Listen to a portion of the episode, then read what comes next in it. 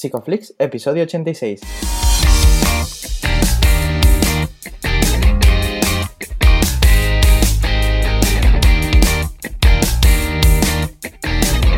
Bienvenidos a Psicoflix, un espacio de psicólogos para psicólogos, un podcast donde entre todos buscamos ser cada vez mejores profesionales de la psicología. Aquí hablamos de todas las estrategias, técnicas y noticias de la psicología contemporánea, pero siempre con la evidencia científica que nos gusta defender. Hoy estamos a 19 de noviembre y estamos emitiendo nuestro episodio número 86, en el que vamos a hablar de sectas. Pero antes, recordaros que en psicoflix.com podéis registraros de manera gratuita y estar al día de todas nuestras novedades. Bienvenidos al podcast, muchas gracias por estar ahí, muchas gracias por suscribiros, que cada vez, cada semana somos muchos más. Yo soy Ye y como siempre en buena compañía de Darío. ¿Qué tal Darío? ¿Qué tal Ye? Pues muy bien, aquí dando pasitos, ¿no? Que estamos eh, metiendo muchas novedades en, en Psicoflix.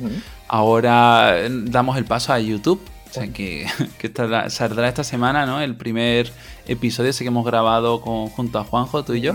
Y nada, muy, muy curioso, la verdad, el experimento. Y también decir que nos sumamos al carrito este de lo del Black Friday y tenemos un 20% de descuento del 23 al 29 de noviembre. O sea que, bueno, que la gente que quiera que estuviese esperando, pues que nosotros también vamos a dar descuentos. claro que sí. Creemos que es interesante. y nada, no, no me enrollo más, que, que el episodio de hoy va a dar mucho, va a dar muchísimo de sí. Yo estoy eh, súper inquieto. Eh, la gente también, porque ya hemos visto las preguntas de las redes, ¿no? ¿Y qué, tenemos hoy por aquí, Pues mira, estamos muy contentos también porque además ha generado muchísima expectación. Hoy tenemos por aquí a Laura Merino. Ella es psicóloga especializada en sectas destructivas y procesos de radicalización, máster en psicología clínica de salud, máster sanitario y colabora como docente en la Universidad Villanueva. Bienvenida, Laura. Buenos días. Bienvenida. encantada. Muchas gracias a ti por, estar aquí, ¿no? Y, vamos a hablar de un tema además que es que ya te digo que es que nos han mandado tantas preguntas que, creo que vamos a rellenar varios episodios con esto. Bueno, aquí estaremos para ello, claro que sí. Muy, muy, muy ilusionada de que además eso genere eh, curiosidad, porque es un tema bastante poco tratado, ¿no? Creo yo, en los ambientes académicos sobre todo. Así que encantada de estar con vosotros. Qué bueno. Además, me gustaría saber también un poco, ¿no? ¿Cómo surge tu interés por, por este ah. tema?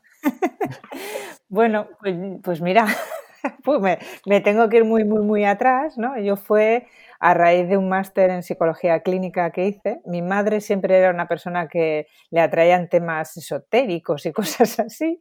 Y, y, un poco a través de ella empecé a conocer autores y al final me acuerdo que conocí a un autor que, publicó un libro sobre sectas justo cuando yo tenía que hacer el proyecto final de máster. Entonces tuve la suerte de, pues, me leí el libro, me contacté con él y este hombre se, se prestó a hablar conmigo y ahí empezó todo. En ese momento no pensé yo que, que acabaría donde ha acabado, pero sabes de estas cosas que te atrapan y nunca la dejas de lado y vas haciendo tus pequeñas formaciones, tus pequeñas incursiones y al final acabé en un centro especializado, lo cual es muy difícil en España, hay muy poquita gente especializada y menos aún centros. Y bueno, tuve la suerte de trabajar durante 10 años en este centro y me, sirvió para hacer una especialización que es difícil encontrarla en el ámbito académico, como os decía antes. Hay algunas cositas, hay profesores que sí que, tanto por ejemplo en Barcelona como en Madrid, pero, pero bueno, es, complejo de, encontrar una mm. formación en este sentido. Claro. Laura, de hecho, has dicho algo que me parece muy curioso, ¿no? Porque tú te empezaste a interesar en esto debido a, los intereses de, tu madre. Y es que es verdad que lo, el tema de las sectas están como muy metidos en el plano, eh, bueno, un poco esotérico. Y dice, yo creo que uno de los problemas también tendrá que ver con la visibilización. Y precisamente sobre la falta de información quería preguntarte, porque yo creo que es interesante empezar ya a definir qué es eso de, una secta y, bueno, cómo podemos llamarla. Mm. Bueno, a ver, es que mm, hay, una, hay que diferenciar un poco el concepto a nivel social, ¿no? Para entendernos todos rápidamente, hablamos de secta y creo que todos conectamos con, una, con un grupo mm, peligroso, nocivo, eh, con un discurso religioso. Y bueno, ese es el popular para entendernos. A nivel académico las cosas cambian bastante, a nivel de investigación, ¿no? Y, los que nos dedicamos a este terreno no hablamos de secta. Hablamos de secta y, y, normalmente lo que decimos es secta destructiva, por, por, facilitar las cosas cuando pues hacemos cosas como las de hoy, ¿no? Pero nosotros profesionalmente hablamos de grupos de manipulación destructivos, grupos de persuasión coercitiva, hay varias nomenclaturas, pero fijaros que lo que intentan es eh, prescindir del concepto secta porque el concepto secta nos, nos, lleva a error. La secta etimológicamente viene a definir un grupo que se ha extendido de un grupo mayor de corte religioso. ¿no? Si, por ejemplo, el cristianismo fue una, fue una escisión del judaísmo. ¿no? En los, los, primeros cristianos, seguidores de, de Jesús, se les, se les, llamaba así, la secta de los cristianos. ¿no? Y esto no nos dice nada, porque es una sección de una idea mayor ¿no? Y, no, no, tiene nada que ver con lo que nosotros hablamos de secta destructiva o de manipulación, porque lo que, y ya empezamos ¿no? definiendo bien, lo que define a una secta no es la ideología, no es lo que creen. Yo en esto pongo mucha relevancia y creo que es muy importante. Lo que un grupo mm, puede creer puede ser escandaloso, ridículo, incluso peligroso, pero eso no le va a hacer eh, que sea sectario. Entonces, porque una cosa que, también hay que tener muy en cuenta es que sectario no es solo religioso, cristiano, budista. Eh, mm, eh, sectario puede ser una, una ideología política, una ideología mm, pseudocientífica. puede haber muchos tipos de ideologías dentro de un grupo sectario eh, pero lo que lo hace sectario es el comportamiento, la estructura, cómo se organiza el grupo y en torno a quién se organiza el grupo y sobre todo cómo influye ¿no? esas técnicas de manipulación que son exclusivas de estos grupos sectarios y que utilizan con sus adeptos.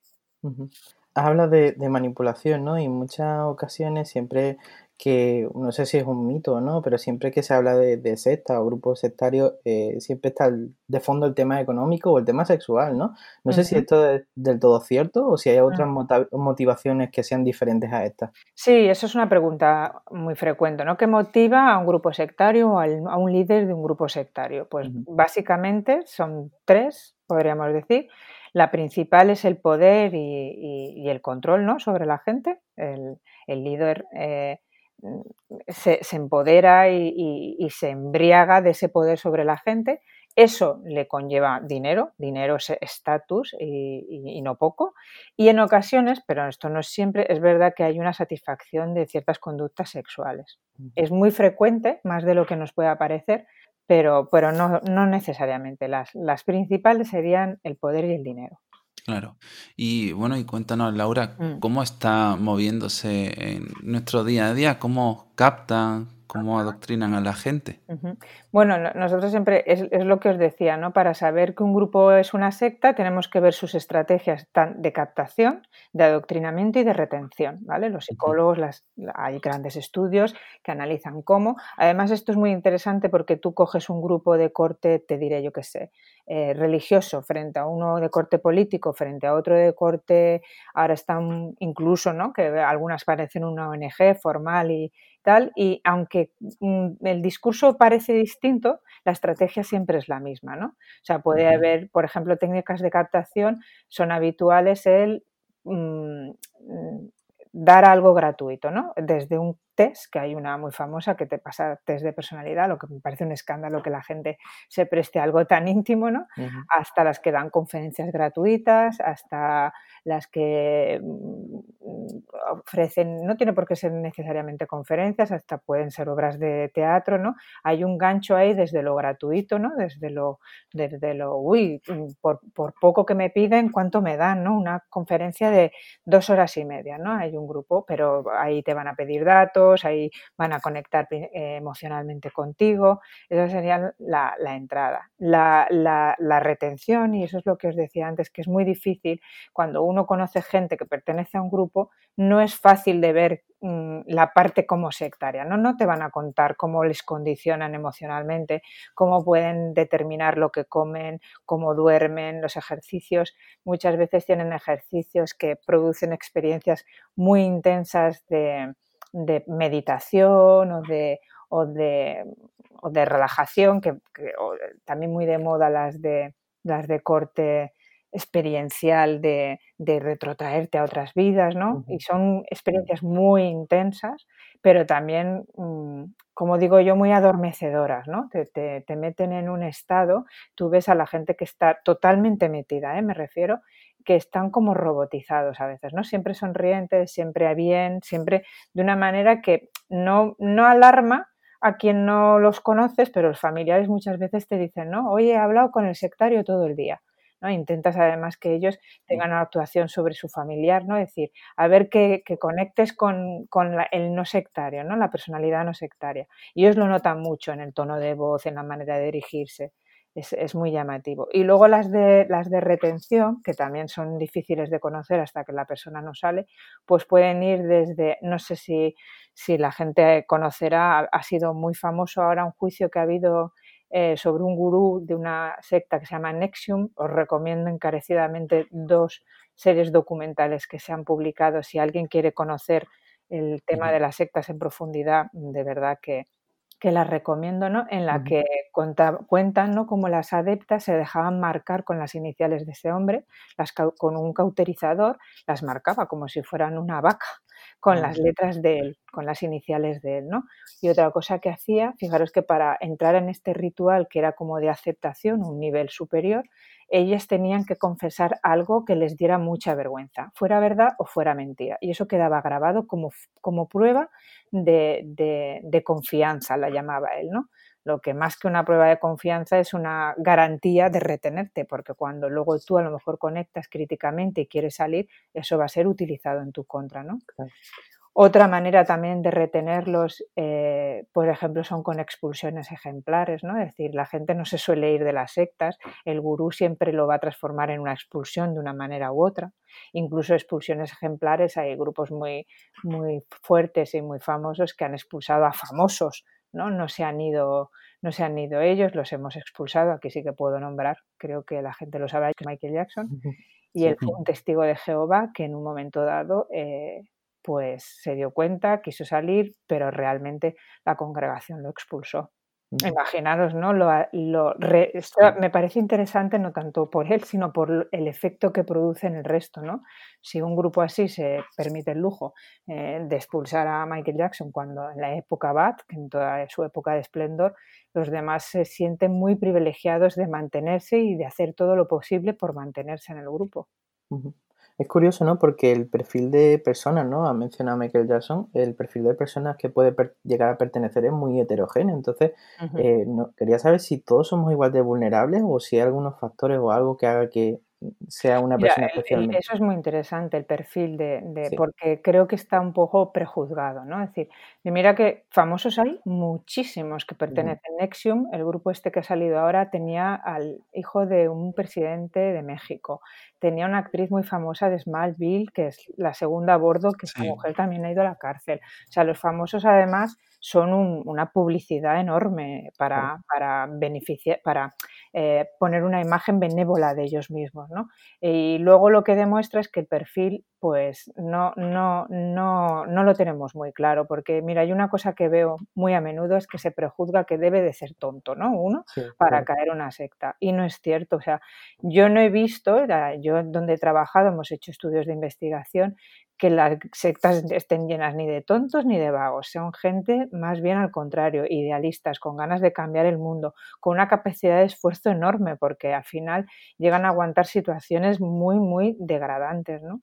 Lo que sí que es verdad que hay un perfil, más que un perfil, hay una situación de vulnerabilidad ¿no? en la persona que es captada. Esa situación es una situación de vulnerabilidad emocional, de, pues fíjate, de estar en paro, mm, en proceso de separación, en eh, un cambio de ciudad y está solo, la gente joven cuando cambia de ciudad para estudiar, por ejemplo, o simplemente un momento vital de, de, encuentro de no, no, sentirte realizado, no sentirte ubicado. Ese momento de vulnerabilidad se encuentra con un grupo eh, que, te trae el discurso casi en bandeja. ¿no? Yo, yo, puede ser que no conecte con un, con un tema, pero ah, yo siempre digo que para cada persona hay una secta. La cuestión es que mm, en el momento en que tú estás vulnerable llegue ese discurso. ¿no? Y también suelo hablar mucho de, de un perfil que nos ayuda a colocarnos en este sentido, como el de Steve Jobs. Yo supongo que lo habréis oído, ¿no? no yo creo que no consideramos a este señor tonto, ¿no? En el sentido de intelectual, lo que sí que es verdad que era una persona muy mística, muy, muy, dicen ¿no? que tenía como un gurú de cabecera y tuvo la mala suerte de tener un diagnóstico tan grave como el del cáncer, conectar con el miedo, eso es una situación de vulnerabilidad grande, y que llegue una versión oficial diciéndote, bueno, vamos a intentarlo, ¿no? Los médicos, pero no sabemos qué va a pasar, y que llegue una versión alternativa diciéndote, no te preocupes, tú eres Steve Jobs, nos vamos a concentrar en el cáncer y vamos a hacer que desaparezca. Aunque nos parezca un disparate, emocionalmente genera una tranquilidad en la persona o una necesidad de tranquilidad que puede hacer que, caigan en estos discursos. Claro, al final tiene mucho que ver también con las pseudociencias y todo ese tipo de, cosas. Eh, yo quería preguntarte, porque claro, precisamente en cuanto a, por ejemplo, las pseudoterapias, a lo mejor se está haciendo algo de prevención, no bueno, suficiente. el tema de las pseudoterapias, lo que ocurre es que hay que diferenciar lo que es la pseudoterapia, es mala, mm, sea sectaria o no sea sectaria, ¿no? Eso es lo que iba antes. Y otra cosa es el grupo sectario que tiene además un discurso pseudoterapéutico, ¿no? Que además yo creo que son las que están más en auge ahora, ¿no? Es decir, nos defendemos, vemos fácilmente al gurú religioso, ¿no? Había alguna pregunta que os han hecho, me resulta interesante, ¿no? De, de hay países que tienen como más más exclusividad en las sectas. Yo creo que también es una cuestión de, reconocimiento. Creo que en España no reconocemos fácilmente los grupos que aquí son sectarios, que muchas veces tienen a un señor con una bata blanca o a un señor con, una corbata. ¿no? dices, eso, no nos alarma porque no viene aquí con, con un traje raro ni estrafalario. Sin embargo, pues muchas veces son bajo un discurso pseudocientífico que aparentemente el problema es que es muy científico, solo en apariencia, y, si no escarbamos un poco más allá. Pero bueno, es lo que decía, esto es el discurso que utilizan. Luego no tiene por qué haber una dinámica sectaria. Es verdad que muchas veces la hay, ¿no? Pero... Mm. Claro, yo te preguntaba por si había algún tipo de plan de prevención, si, ah. si lo conocíamos. No, o sea, plan de prevención, así como oficioso oficial, fíjate que lo que yo encuentro una aberración es que somos un país que, mm, por, ejemplo, en el tema de las sectas, que tenemos a nivel oficial? Pues tenemos un, sitio que podéis consultar si os eh, apetece entreteneros. Hay un sitio de las entidades religiosas que están eh, registradas en España, ¿no? Es decir, solo están mm. registradas ¿no? y como reconocidas como religión es muy llamativo entrar ahí con vuestros conocimientos. Yo invito a la gente que está oyéndolo, ¿no? De qué es para mí una secta, buscar el nombre de esa entidad, a ver si está o no está.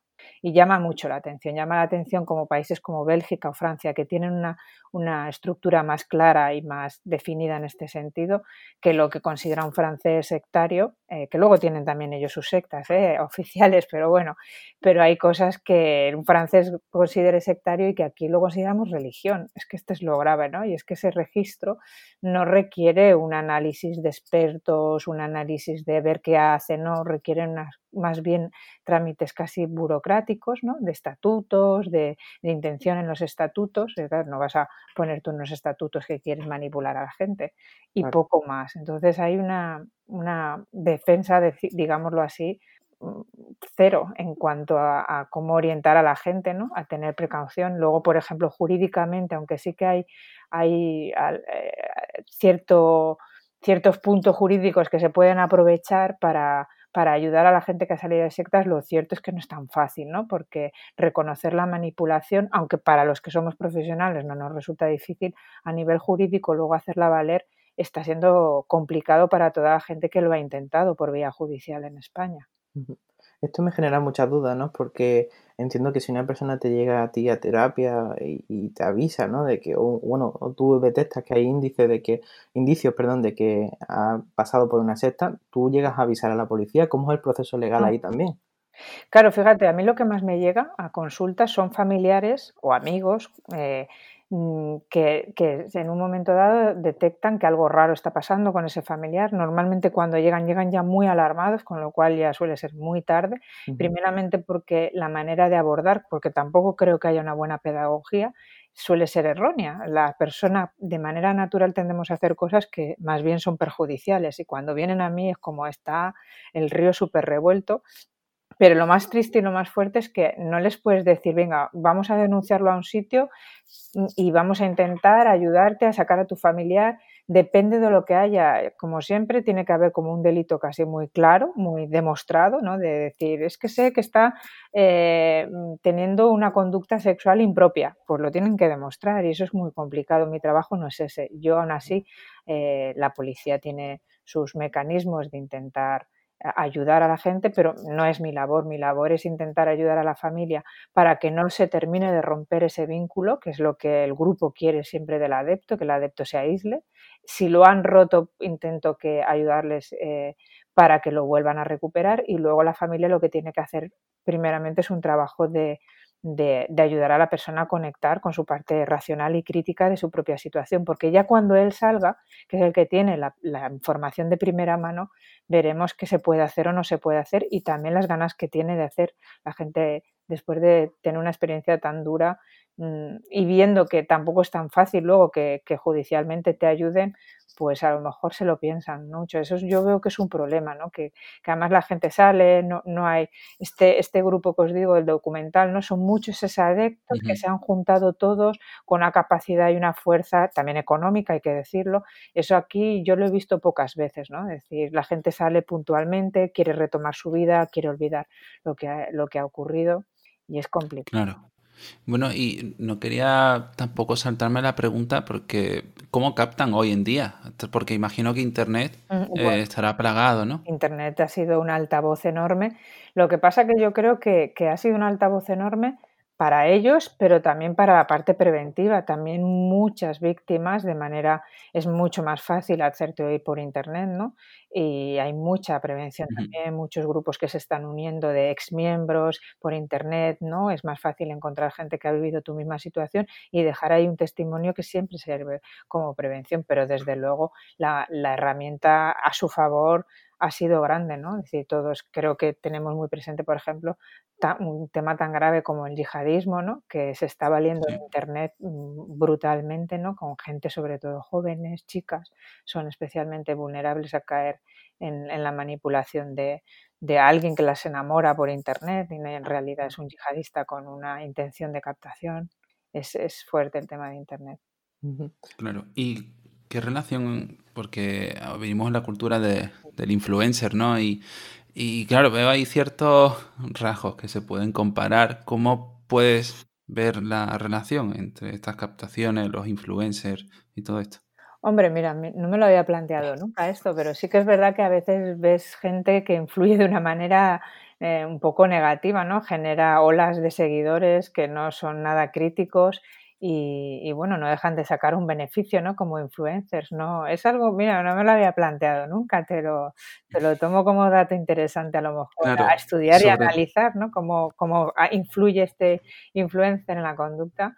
Eh, porque, porque, bueno, hay que ver si luego desarrolla una relación, mm, ¿vale? Con su público más allá que, la... Claro, a eso me refería. Exacto. Mm, que suele, que puede pasar, ¿eh? De, hecho, mm, muchos gurús, es lo que estabais diciendo antes, están usando Internet para facilitar esa, esa dinámica de relación con gente que está en todo el mundo, ¿no? Hay gente que tiene miles de seguidores por todo el mundo y es, a través de Internet se establece una dinámica de relación que no vamos a ver. Tú vas a ver la del vídeo, pero luego detrás eh, yo sé de gente que está constantemente conectada con, el grupo de, ese modo, ¿no? A través de las redes, a través de, del WhatsApp y, siempre teniendo muy presente, como ellos lo que proponen son planes de vida, ¿no? Que tú estás cumpliendo con los planes de vida, que te estás levantando a las 6 de la mañana, que estás comiendo lo que tienes que comer. Eh, algunos, pues, una, cosa muy importante a veces es en, el, en los grupos es cómo recaudan dinero, ¿no? Pues a través de sus adeptos vendiendo cursos, libros, y de todo, todo eso hay un seguimiento a través de las redes. hay, hay, dos series muy chulas, ahora que lo estaba mencionando, se llama, una se llama Caliphate y otra se llama Wild Wild Country, ¿no? Y eh, cosas claves que creo que más o menos surgen todo de ahí es que las sectas hacen sentir importante, ¿no? A esas personas le hacen sentir como únicos o diferentes a los demás. Entonces, eh, quería saber un poco qué trampas o qué usos del lenguaje le dan para ejercer este tipo de manipulación. Fíjate que eso es una de las cosas que luego más les cuestan a, las personas que han pertenecido a un grupo adaptarse en la sociedad, ¿no? Tú no eres especial en la sociedad. Eh, tienes que ser especial para ti mismo, pero no a nivel social. Y una cosa que los grupos manipulan muy bien es el ego de sus adeptos. Luego ellos los humillan y los vejan y los maltratan, pero el que está dentro de un grupo es verdad que se siente súper especial, con una misión muy especial, que normalmente es salvar el mundo, incluyéndonos a los, a los paganos, a los no creyentes, ¿no? Y les cuesta luego mucho liberar, es como siempre se compara el tema de, los, de las sectas. De hecho, yo fijaros, mi, mi, trayectoria fue, yo me especialicé en adicciones comportamentales, adicción al, al, trabajo, a internet, al sexo, a compras, y a partir de ahí hice una derivación hacia el tema de las sectas porque hay esa dependencia eh, entendida como adicción del discurso, de la acción del grupo, de lo que me refuerza. El, grupo te da un subidón de autoestima muy grande, aunque luego, pues evidentemente, como técnica de manipulación, lo que va a hacer es crearte la sensación totalmente contraria, ¿no? El grupo te promete un paraíso y luego, eh, porque tú eres especial, porque tú tienes algo único y luego nunca lo alcanzarás porque no te esfuerzas lo suficiente, ¿no? Y ahí hay una dinámica y un condicionamiento de dependencia importante. Esa serie que has dicho, la primera no la he visto, la segunda, Will Will Country, es una maravilla, mm. porque además está hecha por ellos, o sea, que no es una cosa que es alguien crítico, sino Sheila, la, la, segunda de a bordo del grupo, es la que habla completamente. Es verdad que no profundizan mucho en las técnicas de, manipulación y de adoctrinamiento que tenía Osho, pero ya solo con esa pequeña muestra hay un momento, por ejemplo, para mí muy importante, que se ve en una sala como ellos están teniendo, pues como una meditación, que están todos desnudos, eh, mm, no sé si hay 40 tíos en una sala súper pequeña, ¿no? esas experiencias místicas de, un impacto brutal Ahí estamos viendo muy poquito, hay una película alemana que se rodó sobre, sobre esas técnicas de Osho que escandalizan, ¿no? Como se ve como una es pegada por el grupo y lo consiente, el, roce sexual, el, el, gritar, el sudar, era, es como muy fuerte y eso no es puntual. Claro. Laura, ¿y, hasta dónde puede llegar una persona eh, debido a la influencia de, estos líderes? Hombre, pues mira, debido a la influencia de estos líderes hay grupos que conocemos que, que les han propuesto viajes suicidas y los han aceptado y es que esto es muy peligroso. Y bueno, el tema del yihadismo, ¿no? Es decir, al final yo hago un atentado en el que me puedo inmolar también por, el, por, por, el, por la misión del grupo. Pero, pero, y bueno, no es, no es muy frecuente el tema del suicidio, los grupos que han habido los tenemos muy presentes, pero al final para mí es un suicidio en vida, ¿no? No tengo vida, no, no, la gente llega a degradarse, llega a tener problemas muy graves con la familia, físicos, económicos, hasta la destrucción completa de uno mismo. Llega alguien a darse cuenta de esto y, atención, no, sé si puede darse y, y, que acuda a consulta como alguien que está dentro de una relación de maltrato y, y va a terapia? Es que es complicado porque además esto el mm. grupo lo controla mucho. Si tú necesitas algún tipo de ayuda, va a ser también dada desde el propio grupo, con lo cual eso lo limita mucho. Alguna vez a mí me ha pasado que de casualidad, ¿no? Pero es, es, complicado porque lo van, a, lo van a parar al adepto cuando va a buscar ayuda afuera. Yo creo que un psicólogo sí que, sí que puede detectar. Fíjate, a lo mejor no que estás en una secta, pero sí tus necesidades y ayudarte a, a intentar que tú pongas orden en tu vida y entonces entrar en conflicto con el grupo, ¿no? Eh, pero no, no, no, no, no es muy habitual que vayan buscando este tipo de ayuda. ¿Cuál es ese primer eslabón o, esa primera cosa que sueles tocar en terapia? Mm, a ver, es que es lo que te digo. Yo de entrada primero es con la familia. Y con la familia lo que vamos a ver es cómo está la relación a nivel emocional con el, con el adepto y vamos a ayudar a la familia a que establezca de nuevo un vínculo en el que pueda permitirle llegar más información crítica al adepto o, si no información, porque muchas veces antes esto es bastante difícil, sí que le, que le ayuden a valorar más alternativas. Al final el adepto se queda ahí aislado en el mundo sectario y se trata de recuperar, que el adepto recupere un poco más de mundo, ¿no? Eh, me preguntaba sobre, sobre el propio adepto, ¿no? Era tu pregunta. Es que los adeptos cuando vienen ya han hecho clic, ya vienen por las mm. consecuencias, ¿no? Que después que son graves de adaptación, eh, muchas veces depresiones, ansiedades. Tener en cuenta que además el grupo ha condicionado muchas cosas, muchos miedos, hay, como digo yo, bombas con, con retroceso, ¿no? Es decir, cosas que ellos tienen que vivir y que tienen que reinterpretar y reorientar, ¿no? Es decir, desde creencias de, yo recuerdo, no sé, un adepto que, que estaba convencido que cada vez que venía a consulta, ¿no? Había una luz negra que se ponía sobre él. Él no podía, tenía, lo tenía condicionado y aunque racionalmente hacía el esfuerzo de venir, tuvimos que centrarnos un poco en esto para que él lo desmontara, ¿no? Porque les meten, el lenguaje no significa lo que significa para nosotros, lo tienen totalmente tergiversado el lenguaje, las actuaciones, las emociones, las relaciones con la gente.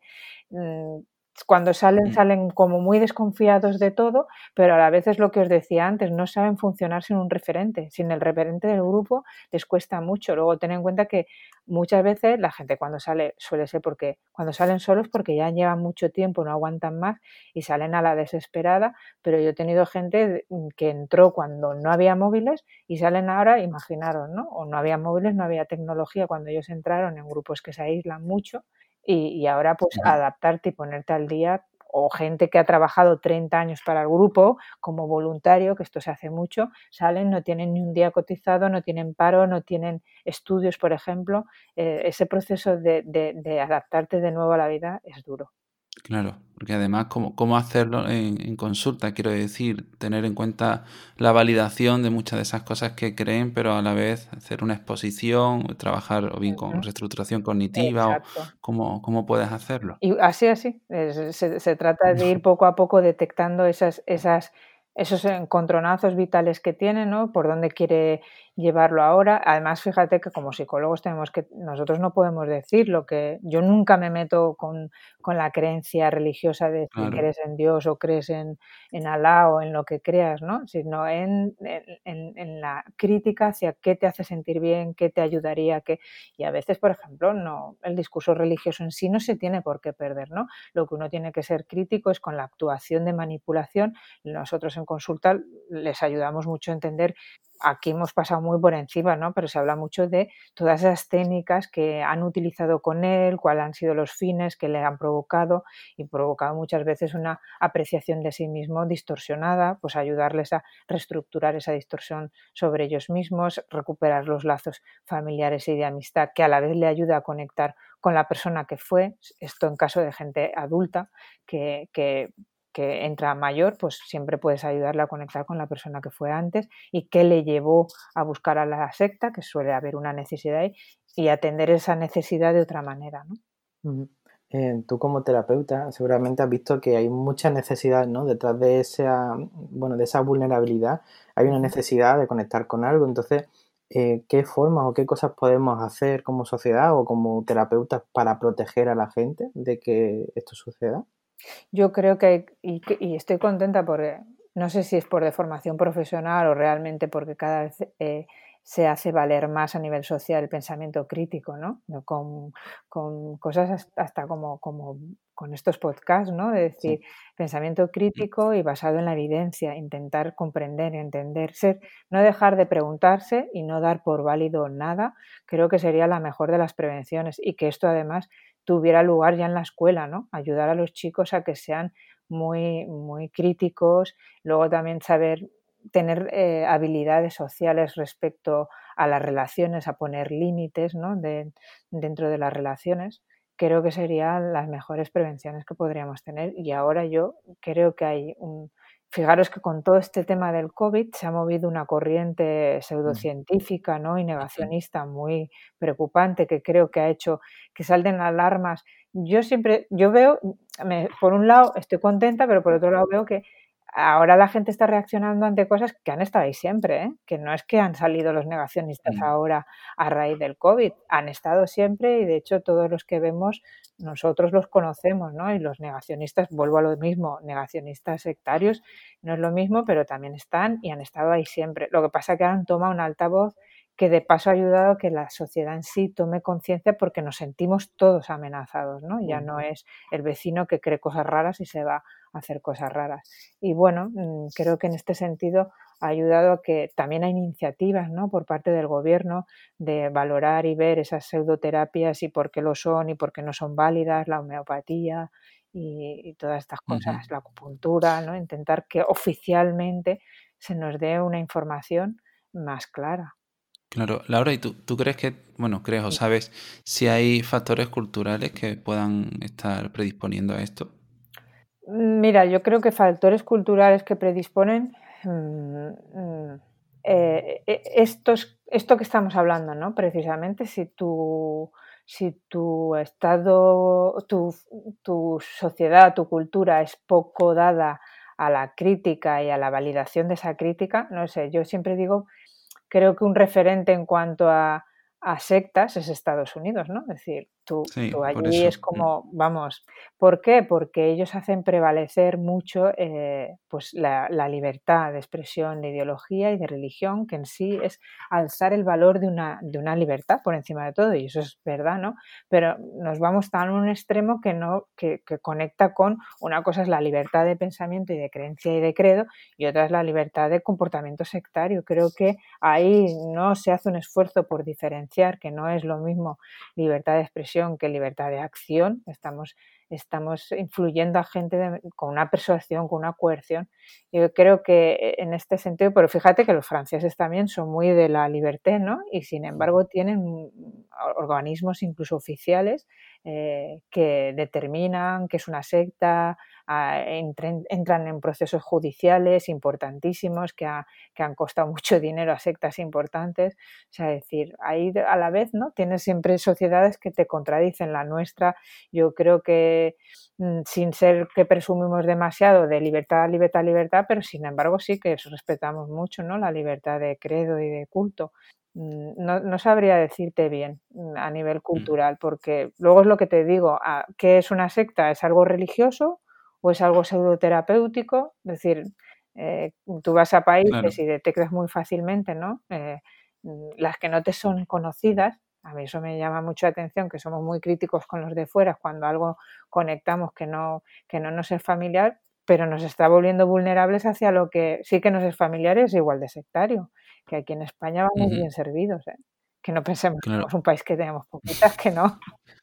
Ya, de, de, hecho, bueno, has dicho que no solo tiene que ver con creencias religiosas y precisamente nos preguntan por, creo que Twitter, ¿no? Oye, si podríamos considerar un grupo neonazi o una hinchada deportiva radical, grupo sectario. A ver, bueno, una hinchada deportiva.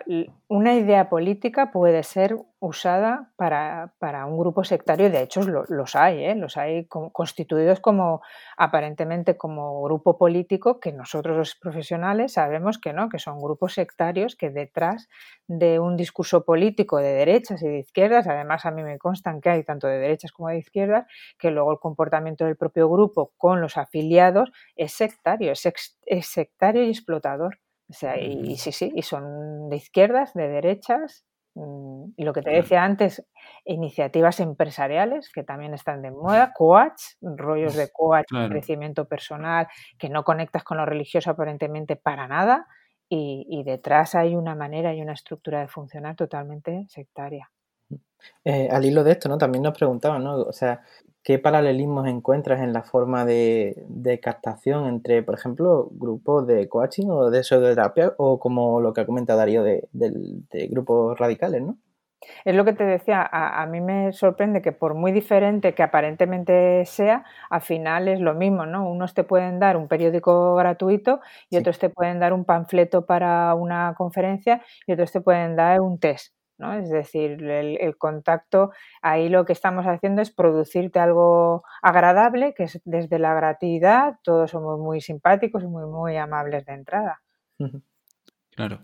Eh, Laura, yo, bueno, tenemos un montón de preguntas aquí sobre cómo eh, trabajar con, mm. con, un paciente que esté dentro de una secta y tal. Nosotros siempre abogamos por, por derivar, en principio, pero claro, a veces eh, te, encuentras con eso en, consulta, no sabes qué hacer, mm, cuáles serían esos primeros pasos ante sospechas, o que bien los familiares te lo dicen, o bien incluso tu paciente te, está dando señales. Sí, yo creo que en esto cada persona, cada terapeuta debería hacer un pequeño esfuerzo. Ahora afortunadamente hay desde vídeos, eh, libros, está el acceso de, todos nosotros mucha más información y sí que es bueno porque es que de verdad que no tiene nada que ver con el actuar que te pida el cuerpo como psicólogo, ¿no? Es decir, hay unas cuantas cosas que no deben de hacerse porque luego todo se va a complicar mucho más, ¿no? Es decir, sobre todo de cara a esa familia que te viene, ¿no? Es decir, que te vienen y se han enfadado con él o a veces a mí me ha pasado que me lo traen engañado, esto es horroroso, esa situación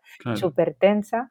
Eh, y, bueno, lo, lo, primero es no entrar en los procesos racionales. Yo creo que esto, que por un lado, a ver, yo creo que una cosa tiene que ser la divulgación ¿no? y, la, y, la prevención desde el, desde el darnos herramientas y otro es el tratamiento de estas personas. No podemos ir con argumentos racionales. Es que los vamos a cerrar, los vamos a poner en contra, los vamos a enfadar. Eh, el proceso es muy diferente eh, preocuparnos mucho por, por valorar qué hay de verdad, porque a veces, pues bueno, puede haber la apreciación de un familiar que esté enfadado, pues yo qué sé, pero, pero preocuparse mucho de encontrar quién es el grupo, de los grupos.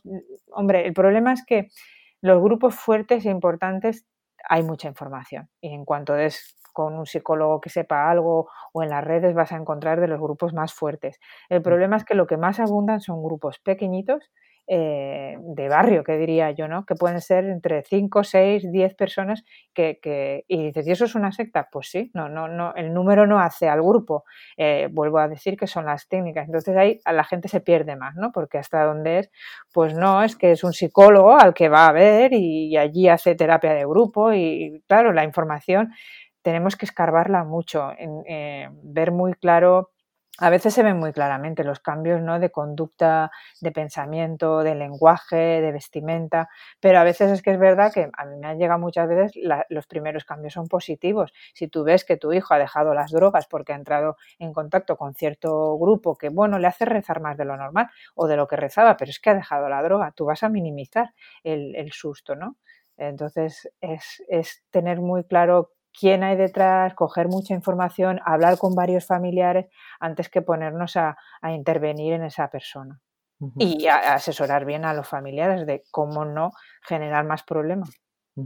Yo, mira, no sé, invito a cualquiera que si, si, quiere que muchas veces doy unas recomendaciones a los familiares que son básicas, yo siempre digo, son simples y básicas, pero son tan importantes que, que bueno, si alguien quiere y tiene necesidad, que estoy disponible totalmente. Qué bueno. Sobre esto nos preguntaban también, ¿no? Si cuando haces terapia con ellos, ¿hay lugar algún tipo de intervención grupal con personas mm. que ya sean ex integrantes de movimientos mm. sectarios? Es, interesante a nivel de terapia mm, hacer grupos tanto con familiares que tienen a alguien dentro, como con exadeptos. ¿no? tanto en una situación como en otra, y esto pasa en, sí en, las terapias de grupo, ayuda mucho por la identificación. Los familiares sufren mucho, o sea, se ven raros, rarísimos en una situación que parece una película y se sienten muchas veces culpables y responsables de cómo hemos podido llegar a esta situación.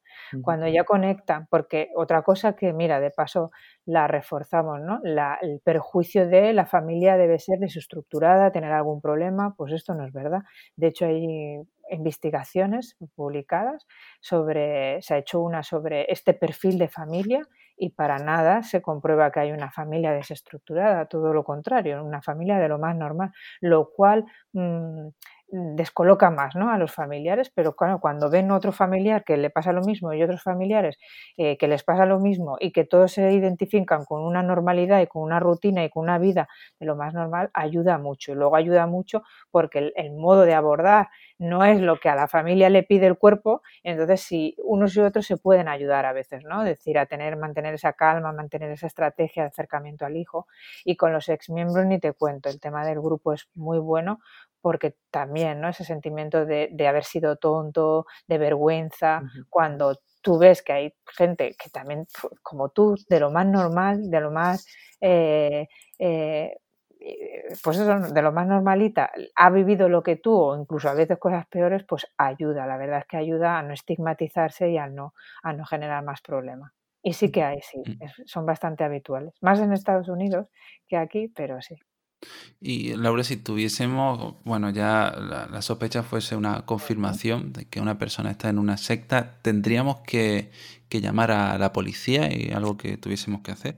Depende de lo que, de lo que tengas en mano, ¿no? Si, solo tienes una sospecha, la policía solo te va a ayudar en aquellos casos donde tú le lleves claramente un delito de, no sé, de fraude, de pues fíjate que aquí en el grupo este que hablábamos del documental, de trata de blancas, de abuso sexual, pero lo cual es, todo eso es muy difícil.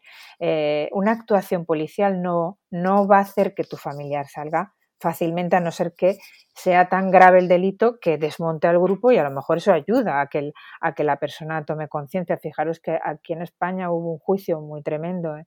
las miguelianas creo que se llamaba, no sé si, os suena, el hombre eh, le ha, ido a la cárcel y todo y no todas ellas han salido cuando se consta que ha habido abuso sexual por parte de él y, no todas han reaccionado con, este tema de, conseguir enjuiciarlo a él. También con el de Nexion, el que hablábamos antes, con él se han ido cuatro o cinco discípulas que no acaban de hacer clic. Con Manson, no sé si os acordáis, ¿no? De, de, las chicas que llegaron a la cárcel, no todas acabaron reaccionando. Entonces, eh, no, no hay que ponerlo toda esa carta, porque a veces a mí eso me pasa, ¿no? Vamos a la policía y que resuelvan esto, porque no, no quiero que quede tampoco el mensaje de que no lo intentemos y lo abandonemos completamente, porque no, porque me parece que es un delito que se está cometiendo, pero la actuación familiar y psicológica tiene que ir por otro lado.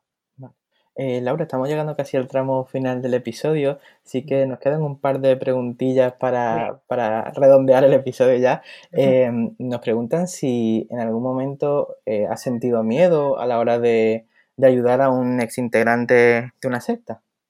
Pues hombre, a veces sí que ten en cuenta que tienen actuaciones muy beligerantes y que mm, los adeptos, mirar, el líder muchas veces, muchas veces no, siempre va con una postura mística y de, y de, mm, ¿cómo diría? Ahora me sale la palabra, de ah, mártir, eso, no me salía la palabra, ¿no? Es decir, al final, él lo que hace es todo lo enfoca, todo el mundo viene por nosotros, somos nosotros y ellos, todo es blanco y negro, esto es un poco lo que definiría al grupo y al, líder y entonces mm, eh, enerva mucho a la gente para defenderlo a él. Entonces, pues claro, es que puntualmente cada uno hasta donde se le puede ir la cabeza, pues dice, pues bueno, a mí me han llegado a llamar por teléfono a insultarme y a decirme, eh, que, pongo microchips en los cerebros. Y es como, bueno, pues, pues mm. vale, ¿no?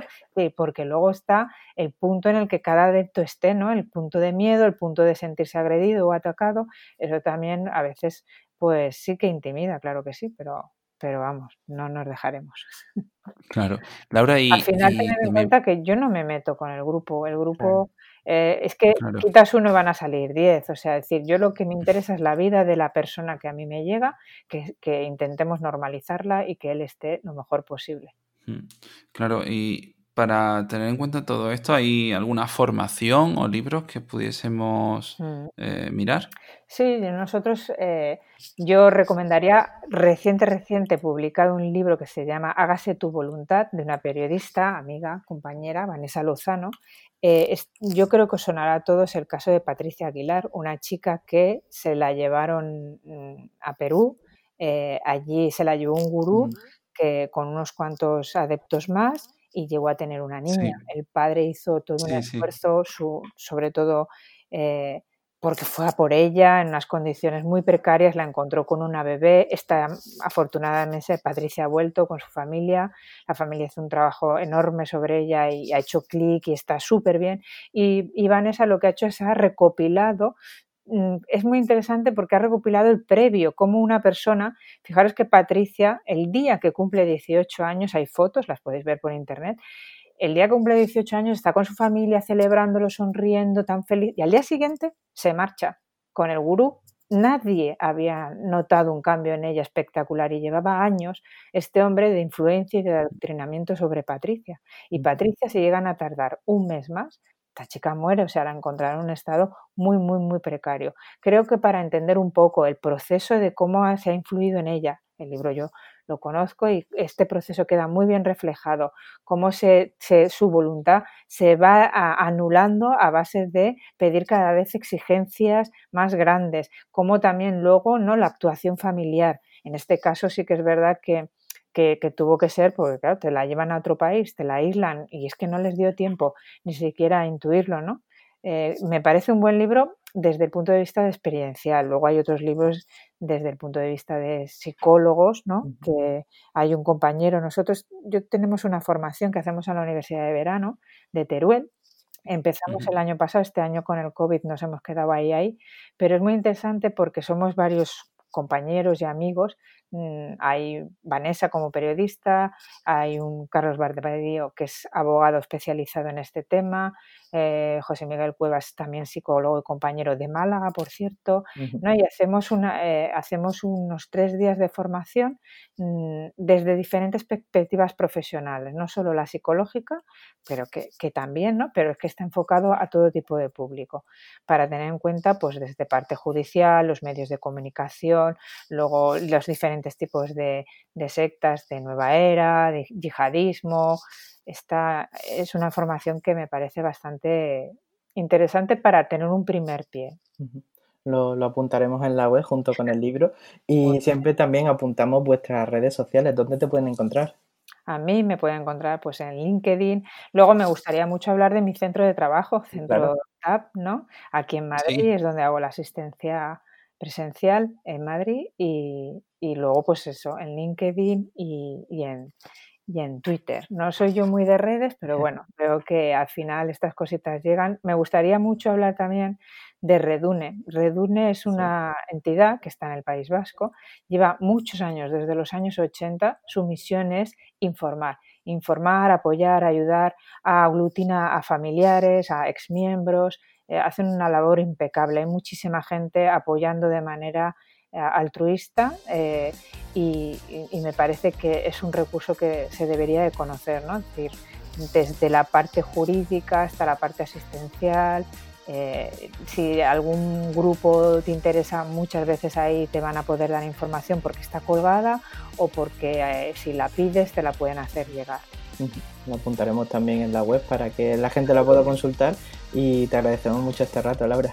Nada, ha sido un placer y cuando queráis aquí estamos. Muchas gracias. Muchas gracias. Y bueno, a vosotros también que estáis ahí, muchas gracias por, escucharnos, por estar aquí una semana más, suscribiros si os ha gustado, porque la semana que viene tendremos por aquí a Facundo Calvo, hablaremos de un tema súper, súper chulo. Y nada, recordaros que la semana que viene empieza Black Friday y tenéis nuestro canal de YouTube a partir del domingo. Así que nada, nosotros nos vemos el próximo jueves a las 8 de la tarde con un nuevo episodio aquí en psicoflix.com, en Spotify, en iTunes y en iVoox. Hasta luego. Hasta luego.